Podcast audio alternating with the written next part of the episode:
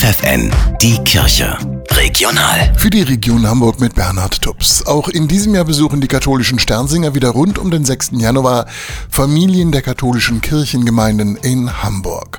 Zum Beispiel in der St. Maximilian Kolbe Pfarrei im pastoralen Raum Hamburg Süd. Sie bringen den Segen, bitten um eine Spende und singen ihr Sternsingerlied. Wir kommen daher aus dem Morgenland.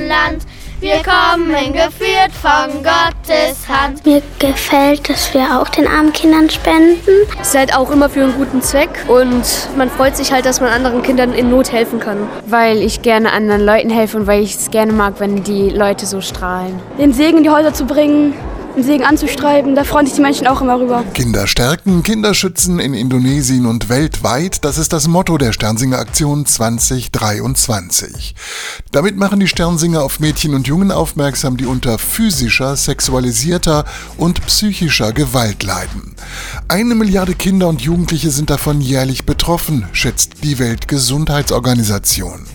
Mit den Spenden aus Hamburg bauen die Sternsinger zum Beispiel Schutzhäuser in Indonesien, in denen Kinder sicher sind.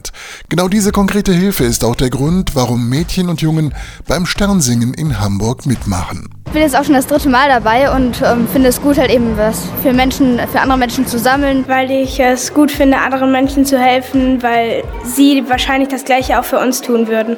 In den Hamburger Kirchengemeinden erfahrt ihr, wann euch die Sternsinger zu Hause besuchen können. Spenden geht natürlich auch online.